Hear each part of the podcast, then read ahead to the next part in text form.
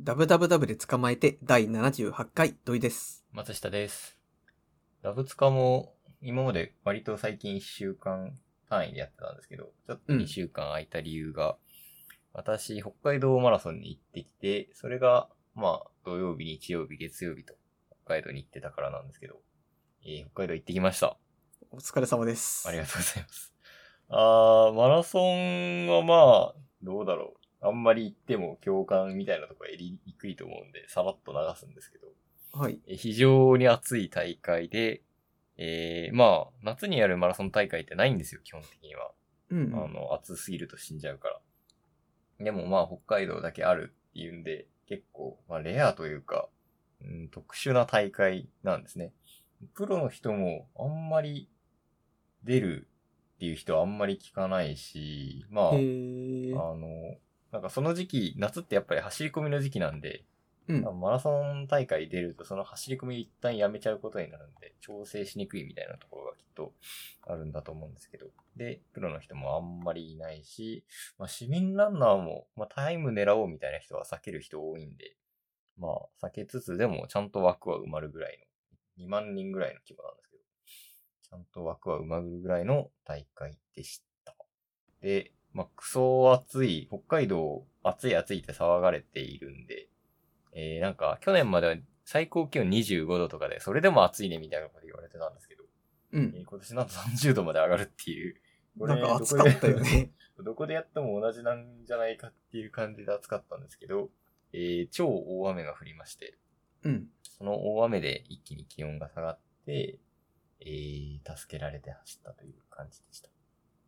で、記録は3時間52分で、えー、自分の自身の記録を1分更新っていう感おじ で、ーあの、ぜひ冬にこの感じで走れていったら、まあ3時間45分とか3時間、ちょっと半切りをね、本当はめ狙ってるので、そのレベルまで落とし込んでいきたいなっていう感じでした。マラソンってさ、結局のところその、なんだろう。どっかの大会で1位になるよりも、うん。だ、全部の大会で2位だけど、めっちゃタイムいいみたいな方がさ、 うんあの、格っていうかその、走る人のさ、実力としては上みたいな見方なんですかあ、どうだろう。あ、でもやっぱ短距離走とかだったらさ、どっかでこう、全マックスで走れ、走れた人が偉い、偉いじゃないけど強いになるじゃないですかは。いはいはいはい。でもマラソンって結局その、まあ大、まあ、長距離だからって大体の実力ってこう平均化されるわけじゃないですか。うんうんそうなってくると、常にこう、何自分のマックス出せますみたいな人の方がやっぱり うん。うんうん、うん。すい。ごいのかなみたいなああ、それはすごいって思うかな。すごいと思うわ。でもなんか市民ランナーだと大体自己ベストみたいので、まうあ、ん凄さみたいなのがわかるっていうのは一個ありつつも、なんか安定して出してたらやっぱりね、すごいなっていうか、ちょっと格上だなとは思いますよ。うん、そういう感じですわ。私、今回走って思ったのが、まあ、経験値を貯めるっていうのはすげえ大、何事においてもですけど、まあ、経験値貯めるっていうこと大事だなと思っていて、で、まあ、夏にやるマラソン大会唯一なんで、まあその時点で経験値たまり、かま、たまって、雨とかの対処、まあ、練習で雨は走り行ったこと全然ありますけど、本番で雨っていうのもね、初めて走って、あ、靴濡れるとやべえな、みたいな。まあ、びしょ濡れ、結局なっちゃうんですけど。とかは思って、経験値かなり溜まった大、いい大会でした。よかったですね。はい、よかったです。で、なんか、マラソン以外のところだと、あの、今回私、は北海道、今、ハイシーズンというか、もう観光シーズンじゃないですか、夏。そうだね。冬もそうだと思うんですけど、まあ、夏と冬で、すごい宿がものすごく高いっていう状態になあってまして、えっと、私、えっ、と、マラソンの前日にランナー受付っていうのがあるんで、ー。うんあ。の、前日入りはもう絶対しなきゃいけないシステムになってるんですようん。なんで、まあ、前日に泊まって、えー、当日走って、その次の日も観光したいから泊まるっていう、まあ、2泊3日の予定だったんですけど、その2泊3日をやろうとすると、えっ、と、北海道マラソンでそもそもホテルが足りない上に、なんかビーズかなんかのライブを 北海道でやるらしくて、はいはいそれでも宿が埋まって、もう、ちゃ、ね一番最低金額3万円からみたいな感じになってええて、もう マジだけえなって思ってたんですよ。うん。で、もう、さすがに3万はってなるじゃないですか。うん。うん。なので、 えーマラソンなのにカプセルホテルに泊まるっていうのをやってみました。あのそう。経験値とかの問題じゃないだろうっていう感じではあるんですけど、はい。あのカプセルホテルの注意点なん、なんだと思いますええでも、注意点でしょ、うん。えでもえ、もう、あれじゃないですか。自分の部屋で立てないとか、そういうことになってくるんですかああ、そうそうそうそうそう。体を伸ばせないみたいな。そうそう。まあ、寝ればね、伸ばせない、伸ばせないこともないんですけど、一番の注意点ですね。非常に暑いというところが、 えー、カプセルホテルの注意点でした。私の泊まったホテルだ、まあ、カプセルホテル特有な問題かなとは思うんですけど、まず、 あの、めちゃめちゃ、あの、レビューのところに暑い、寝れませんみたいなのが 書いてあるっていうことに、まあ、ぜ前日だか、あの、その前の日に気づいて、 暑いのか、暑いっていうレビューもありつつ、その、なんかどんな暑さなんだと、あの、もう覚悟していきましたが、そんなこともなかったですみたいなレビューもあって、これどっちのパターンだろうなと言ったら、 やっぱり暑かったんで。で暑くてで、カプセルホテルって上段と下段ってあるじゃないですか。あるんですよ。 うん。あの、まあ、積み重なってるので、どっちを選ぼうってなって、土井さんどっち選びますどっちも同じ値段だったら。ああ、冗談かな。おおっていうのは。あの、下段だとさ、うん。なんかあの、遠目からでもその、全部見られるじゃないですか。中ああが。ー、はいはいはい。冗談の方がそれマシじゃないっていう。ああ、なるほどね。なんか値段が違うカプセルホテルも割とあって、そういう場合って上段の方が安いんですよ。なんでかっていうと、移動しにくいから、普通に入るの、まに、あの、はしご登る一手もありますし、うん。うーん、なんかちょっと、ああ、外に出て冷水器の水飲もうっていう時も、いちいち下に出るっていうことの煩わしさで、値段が違うホテルっていうのもあるんですけど、今回値段同じで、私は、なんか、ランニング前なので、よく寝れるのが一番だなと思って、うん。まあ、本当はホテル取るのが一番なんですけど、カプセルホテルの中でもよく寝れるのは上なんじゃないかと思って、あの、し下だと、この上に人が登った時に、音が結構するんじゃないか。耳栓とかまあ持ってくんですけど、音がするんじゃないかっていうところで、冗談を選んだんですけど、非常に暑い。あうんうんの、空気が上に溜まるから。っていうことで、うーん。でも、記録は1分伸ばせたから、あんまり関係ないのかなとか思ったりもしましたけどね。あれってカプセルの中で空調があるとかではないわけではない。全端、全、ん全部の空調で、まあ、カーテンをちょっと開けないと暑いし、みたいな感じ。まあ開けてもへえちょっと蒸してるし、みたいな感じで。な感じでしたね。でも、まあいいところもあって、私、うん結構疲労回復で、風呂とか、大浴場とか、あとサウナがかなり私は疲労回復できる方なんで、まあ前回の大阪マラソンでね、えーもう大浴場付き、サウナ付きの、まあそれでも大阪はなんか安かったんですけど、ホテルっていうのが行って、あ、めっちゃいいじゃん、このルーティーンと思って、割と、まあ、大浴場付きのところを探してたんで、そのカプセルホテルはもうサウナが結構メイン。サウナに、あの、カプセルホテルもついてるよみたいなタイプだったんで、うんうん。あの、メイン大浴場みたいなところを楽しめたっていうのは、すごいいいポイントだったのと、あと、あれですね、あの、サウナメインなんで結構、館内着とか支給してもらえるんですよ。へえ。なので、割と、その、持っていく荷物を抑えられるっていうのは、あの、いいことでしたね。それは、泊まって2日間、カプセルホテルだったのそうです。いやー、まあ、まあまあまあ、いいこともあるんですけどね。あのう、んあと飯とかもね、あの、なんだろう、なん、何を想像してもらえばいいんだろうな。割と、スーパー銭湯みたいなのにカプセルホテルがついてるイメージをしてもらえればいいんで、あの、結構ご飯も美味しいみたいな感じで、いいところはね、割とありました。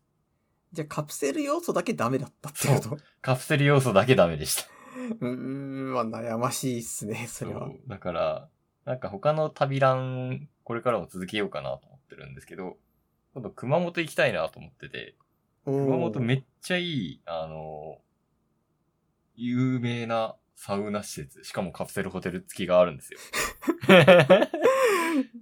そう、ユラックスっていう、もう超全国的にサウナの聖地みたいに呼ばれてるところなんですけど、うんそこで、えー、熊本城マラソンで宿をそこにするかっていうのが割と悩んでます。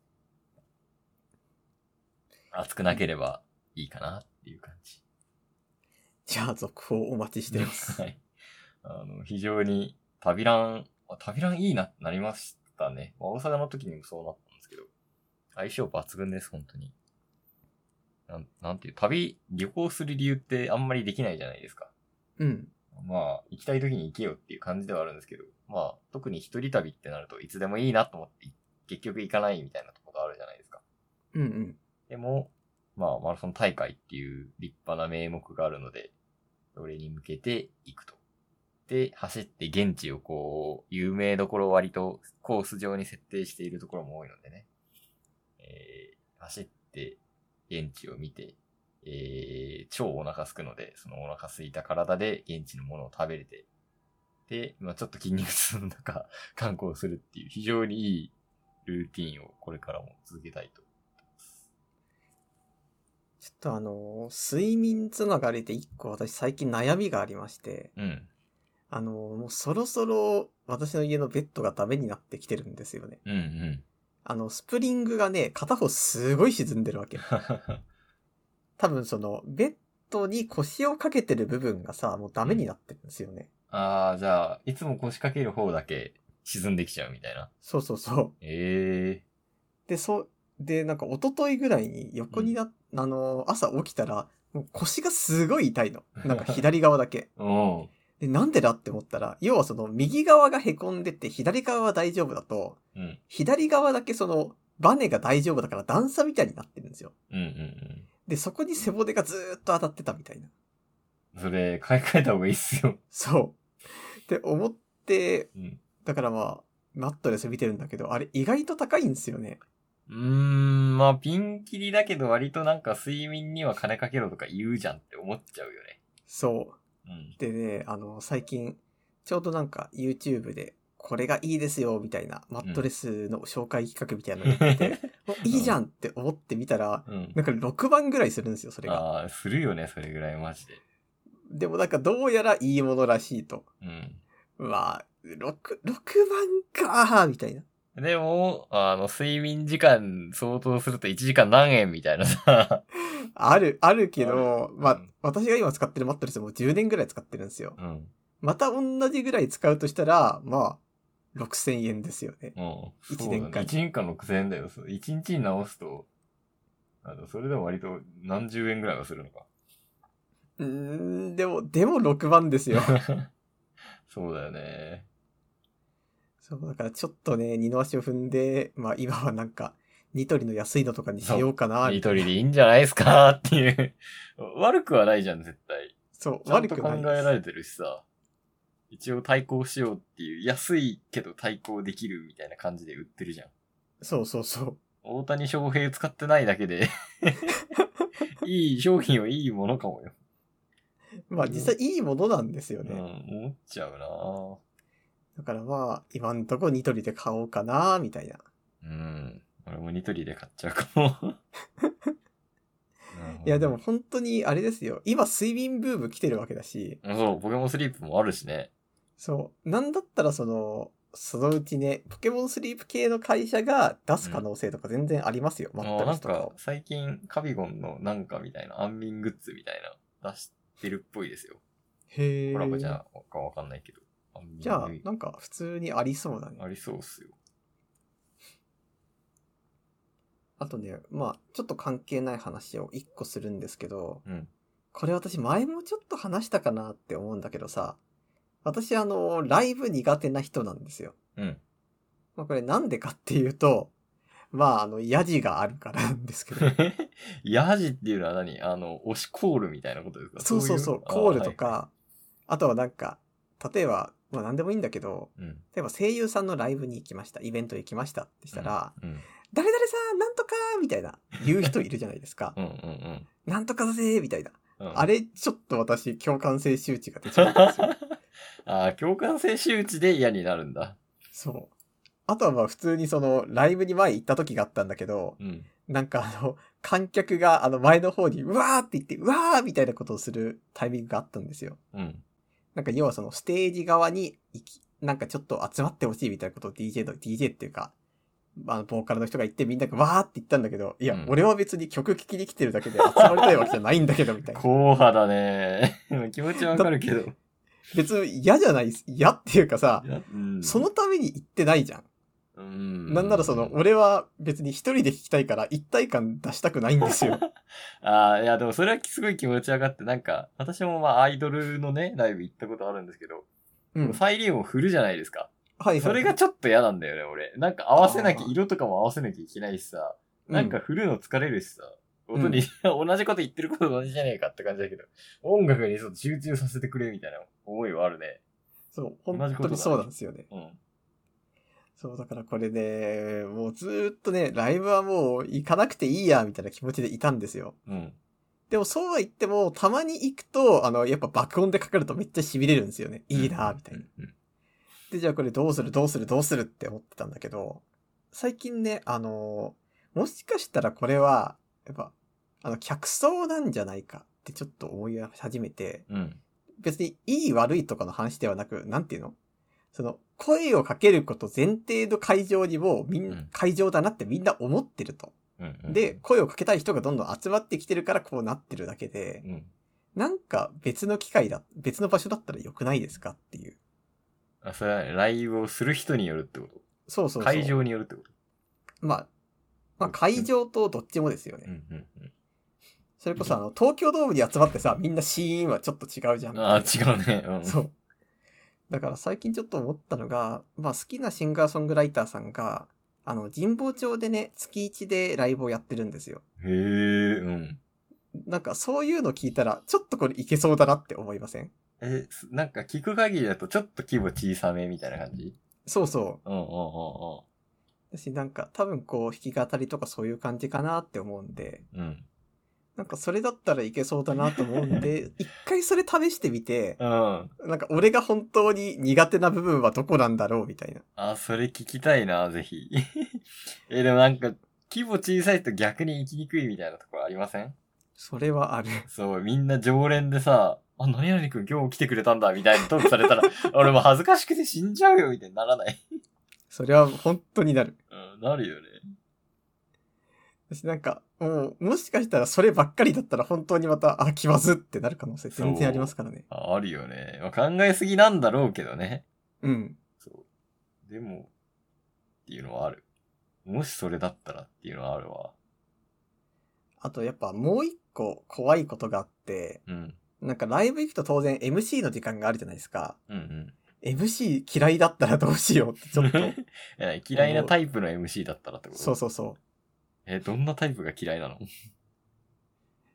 え、なんか、あのーもう俺には何にもないけどさ、みたいなことを急に言い出した ら、俺はすごい嫌になってしまうと思う。いや、そ強れくないって。それはわかるだろ、行く前 に。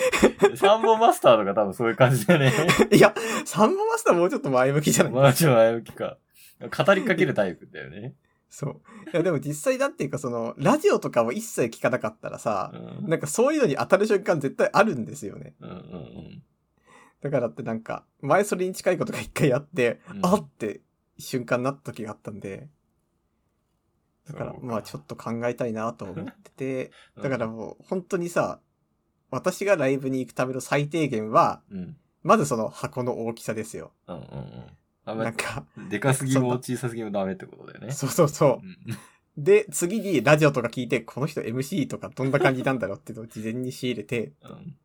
で、まあ、最後に、なんていうか、じゃあこれってなんか振り付けとか観客やったりしなくていいよね、みうたいんな。うんうんう。なんか、合いの手とか絶対とかじゃないよね、みたいな。うんうん。その調べて、この3点クリアしたら行くみたいな感じかなってなってくると、うんい、や、もうお前さ、その3点全部歌と関係なくないですかって。ああ、本当だね。そうだね。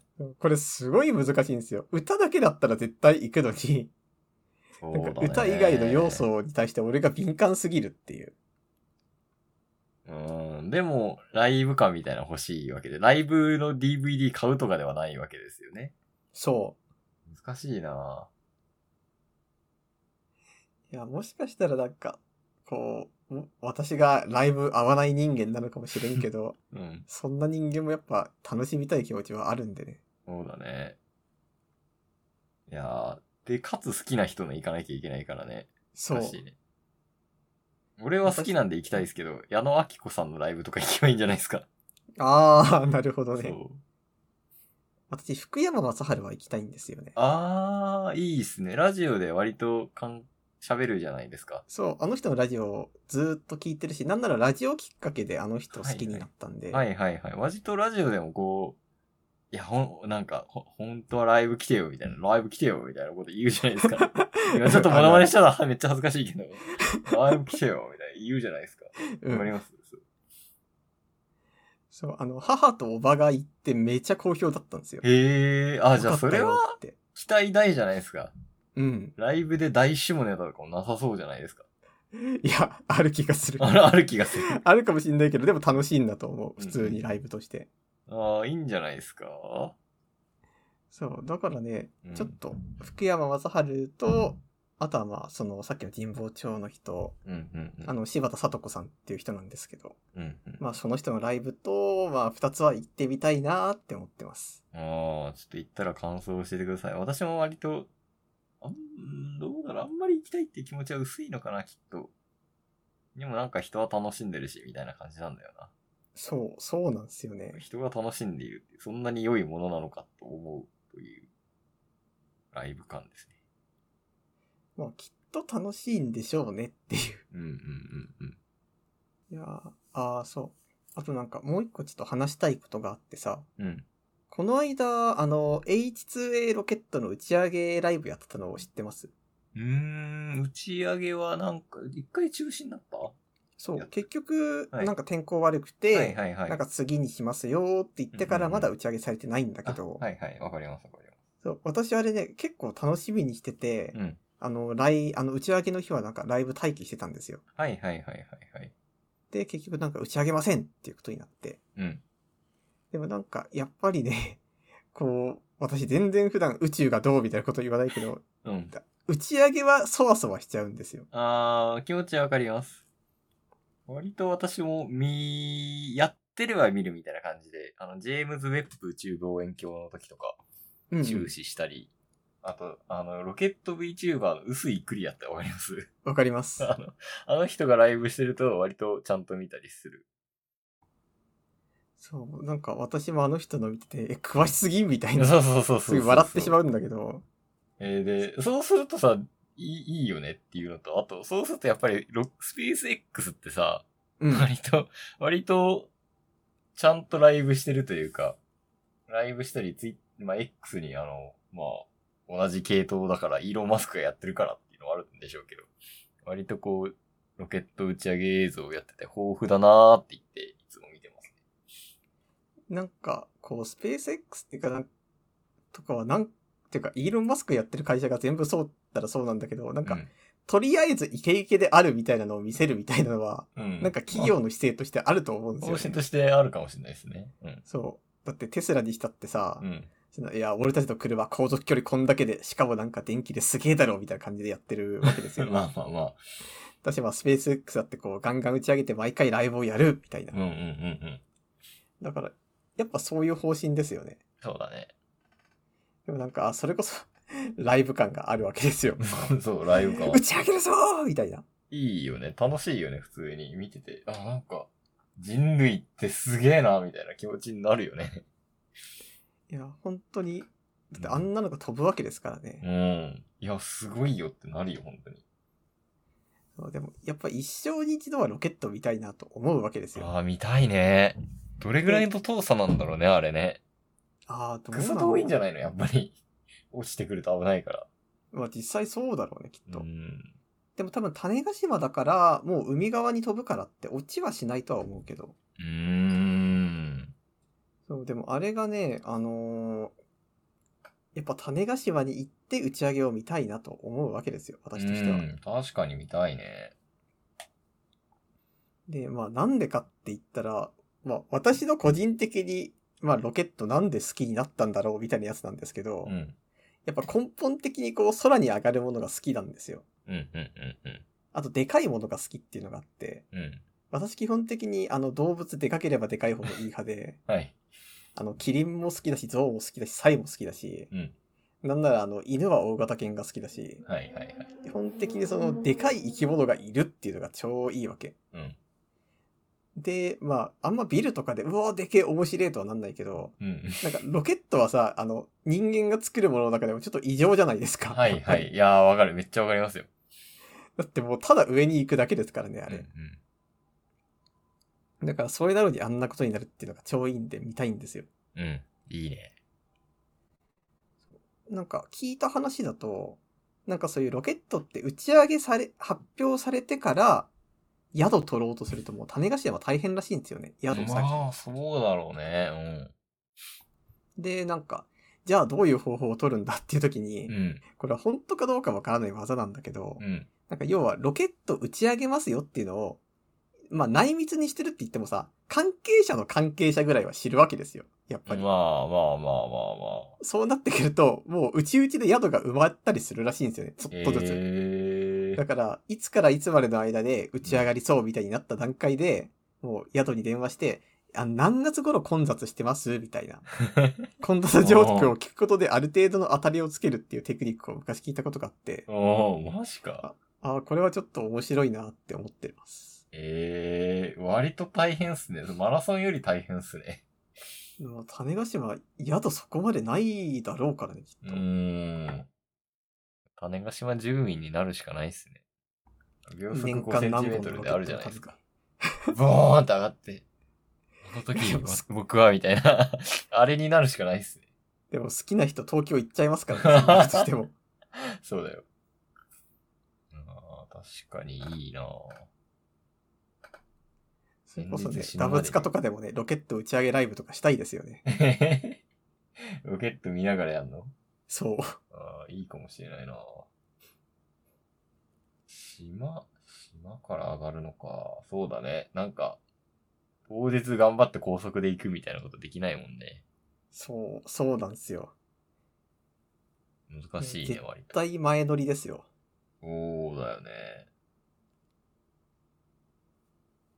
でかいもん好きすごいわかりますよ。私も飛行機好きなんで。あいいっす飛行ね。機に乗れるっていうのもなんかいい。あ、ちょっとそれ本当話そうと思ったんだ。 飛行機でさ、はあい。の、窓側予約したい派ですかそうっすね。ああ、ですよね。で、俺人類みんなそうだと思って、うん。そうだと思ってたんですよ。で、まあ予約とかで選べるのだったら割と窓側から埋まるみたいなこともありがちじゃないですか、新幹線だって。うんうん。でもさ、なぜか窓側に座ってんのにさ、 あの、窓を閉じちゃってさ、あ興味ないよ、みたいなことしてる人いるわけですよ。いますね。あれ何なの あれ何なのっていうのが、あの、本当に興味ないのか、うん、興味ないことが美徳なのか、だと思う派なのか、っていうのはちょっとね、謎。あの、可能性だけ掴んでおきたいんじゃないですか。いつでも見れいる。つでも見れるっていう。権利だけを、みたどいうなな。のかなだから、まあ、私、ああいうところで、あ私と違う考え方をする人もいるんだなっていうのはなんか知れます。あと、純粋にその壁際の方が寝れるとか、うんリラックスできるみたいな人はいますからね。ああ、よっからかれるっていうこともあるかもしれないしね。うん。そうか。いやー、でも、俺の、あれを、と、何俺のあそこを押しのけで撮ったんならちゃんと楽しんでくれよっていう、謎の気持ちが芽 生えるね。LCC とかだと窓側だとプラスいくらみたいなことあるんだよね。へえ。なんていうかまああれか、席を指定するともういくら、プラスいくらみたいな。うんうん。あるんだよね。今回、行きは、チェ、ん行きは、何でしたっけアナじゃない方。え J- あ、J、あ、JAL? ?JAL、あ、そうです。行きは JAL、帰りは LCC で、撮ってみました。やっぱりサービス違いましたうーん、うーんそこまで変わんなかったかな。でもまあ、モニター、モニターがあるとさ、うんあの、なんか最近の飛行機ってあの、尾翼の上とかについてなんかもうフライトシミュレーターみたいな形で映像見れたりするのよ。うんうん。で、あれがあって、まあやっぱ JAL の方が楽しいなっていうのはありましたけど。あちゃんあ、とそうっすね。あの、あれも、水、水は出ない。なぜかオレンジジュースとコーヒーだけ無料で、あとは有料っていうので、水有料で、はっと思ったんですけど、 まあ、でも飲み物出ましたし。まあ、なんか成田に着くと、成田からバスで、あの、あそこまで移動しなきゃいけないっていう、ターミナルまで移動しなきゃいけないっていう LCC が割とあるんで、成田だと割と変わる気がするんですけど、羽田だとなんかあんまり変わらなかったですね。楽しかったです。じゃあまあ、そんな感じでエンディングいきますか。そうですね。ダブダブダブで捕まえて。エンディングです。はい。あの、Google Search Labs っていうのが最近リリースされたじゃないですか。うん。まあこれがなんかどうだろう。まだプレイなのかなみんなには言ってないのかもしれないけど。俺プレイでね、来てない。で、来た人はすげえなって言ってるっていう印象。その私もこれ来て、まだなんか、 使うか、使うほどじゃなくないって思って使ってないんだけど、うん。でもなんかこういうのがさ、なんかどうやら、あの説明としては、Google 検索が強化されて探してるものがすぐに簡単に見つけられるようになるみたいなことを言ってるわけですよ。うん、うん、うん。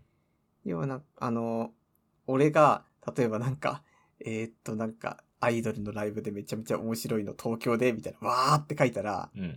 なんかそういう検索を、なんか Google が、あ、こういうことっすね。アイ、なんか東京のめっちゃ面白いアイドル、検索みたいなことをしてくれるみたいなはいはいはいはい。感じらしいんですけど、なんかこれってなん、みんな実際どのぐらい、何、検索を交互体で調べてるんだろうみたいなことも俺はちょっと気になるんですよね。ああ、割となんか、Google 広告体でも検索できるよって押してた時期ありますよね。あった。そう。でも、あんまやってる人はい、いんのかなこれからなってくのかなっていう。でもなんああ、AI がどんどん進歩して完全対話になったら。そうそうそうそう。だなん、チャット GPT はそれがまあ、ある意味良かったっていうか、いいわけじゃないですか。うんうん。なんで、これからなるんかなっていうのと、ならん気もするなっていう。だってなんか手におはつけたところで、うんなんか情報量って同じぐらいじゃないですか。言ううて。ーん。でもなんか、ちょっと長く書いてもいいかなっていう気持ちは生まれるのかなああ。どっちにかかってるかわかるじゃないですか。東京面白いアイドルなのか。なん、なんかまあ、これはわけわかんないですけど。な、なんだろうな。なんとかでなんとかがみたいなの割とあるじゃないですか。うん。冷たいサラダが食べれる店なのか、サラダがつめ、サラダは冷たい店なのか、こう、まあ、これはちょっと意味わかんないですけど、店が冷たいのか、サラダが冷たいのか、みたいなのあはるいじゃなはいいですか。はい。そういうこととか、あと、なんかもっと付け足そうっていう気にはなるかもしれないかな。でも人類そういう、そんな簡単になれないからねって いう。割と英語圏ではちゃんと普通に交互体で検索する人もいるっぽいですよへえ。ただな使うかななんかこういうシステムが出てきてると思うんですけど、うん。なんか割とその、今流行んなくても、うん例えば30年かけて流行ったらトータルで元が取れ取れていきますみたいなうん。サービスってあるじゃないですか。うん。はいはい。それこそなんか YouTube だって解説してずっと赤字だったけど、うん。なんかそこからどんどん収益がうまくいってきましたよ、みたいな。そうだね。うん。そういうのがあるし。でもなんかこういうのってさ、多分すげえ極端な話をしていくと、うん。あの、その当時勤め、新入社員で入ったプログラマーが、なんかもう、なんなら転職して、俺どっかよそ行くよ、みたいな、50歳で転職して、うん。そのうちの30年間かけてもまだ赤字のサービスとかだってある可能性あるわけじゃないですか。ビッグプロジェクトだったら。これもすげえ不思議なことだと思うんですよ。ななんていうかその、企業と人間ってやっぱり違うんだな、みたいな。うん。うん。うん。なんか企業っていうその利益を出すための存在と、うん。うん。なんかその中にそれを動かしているはずの人間が、のなんか寿命が違うじゃないですけど、そうだね。うん。まあもちろん企業の方がなんか突然死のリスクは当 然、全然上なんだけど、 うん。なんかそれに浸ってこう、なんか全く別の仕組みで生きている生き物なんだなって思うわけ。なんかこういう、なんか生成 AI だって、今こ、なんかこれが今作ったとして、まあこれがずーっとこの先も、なんかどんどんどんどん成長していくけど、多分、その成長に対していい悪いみたいな判断を持ってる人間が、多分あと60年ぐらいでいなくなって当たり前の人間しかいなくなるわけじゃないですか。うんうんうん。で、そっから先で、やっとこう、何、AI と人間の本物の世の中が始まるわけで、うん。でもその頃には AI 作った人間、軒並み死んでるんですよ。うんうんうん。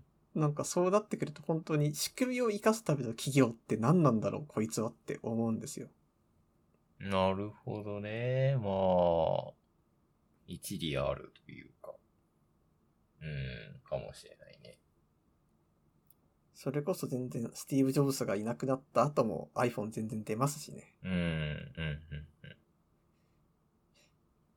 まあ、良いことである気はするけどね。すげえ不思議です。でもなん、どうなんだろうね。この人いなくなったらもうやめますって何なんだろう。あるのかなって思うと、ああ、ああ、それこそあれかもしれないですね。ビジュアルアーツとかはちょっとそれに近いかもしれないです。ビジュアルアーツ。えーっと、クラナドとか、はエいはい、はンい。ジェルビーズとかのあれのも、ああいうのを作ってた会社ですね。はいはいはいはい。なんか最近、あれ中国だったかなあの会社に、あの、吸収されたっていうか、まあ、うん子会社化されたはいはいはいはい。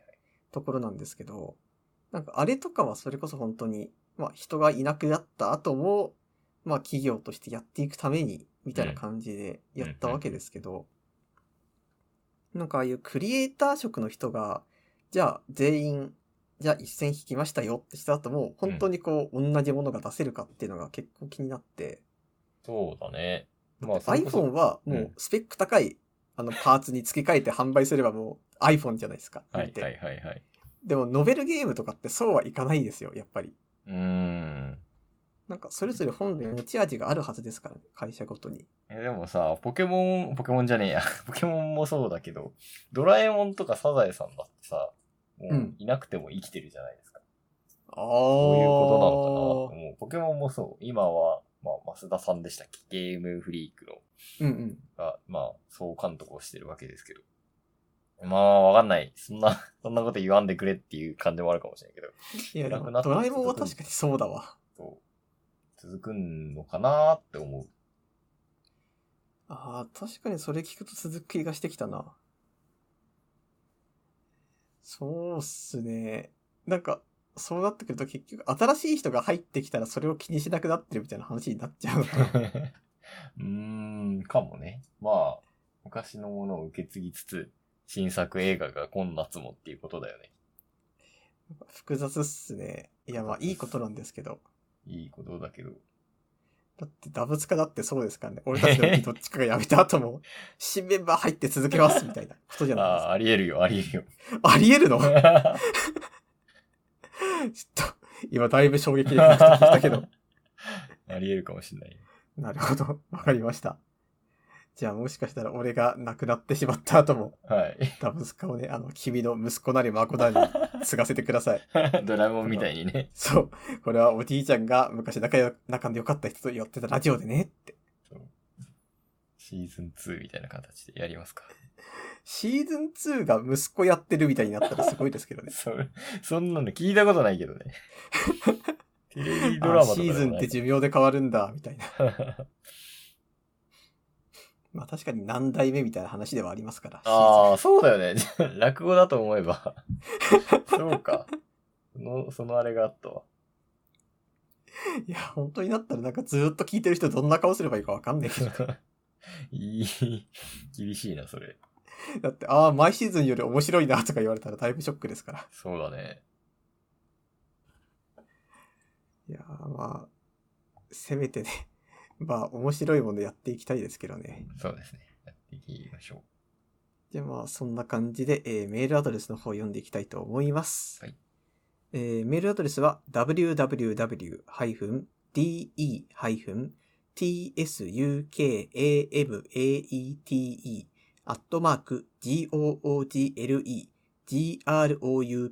www-de-tsukamate.google-groups.com です。えーホームページの方からはね、メールフォームもありますので、そちらからもよろしくお願いします。はいえーじゃあまあ次回はね、えー多分今週2週空いたけど、次回は来週ということで、そうですね。はい。じゃあ、その時までですね。はい。今週もありがとうございました。ありがとうございました。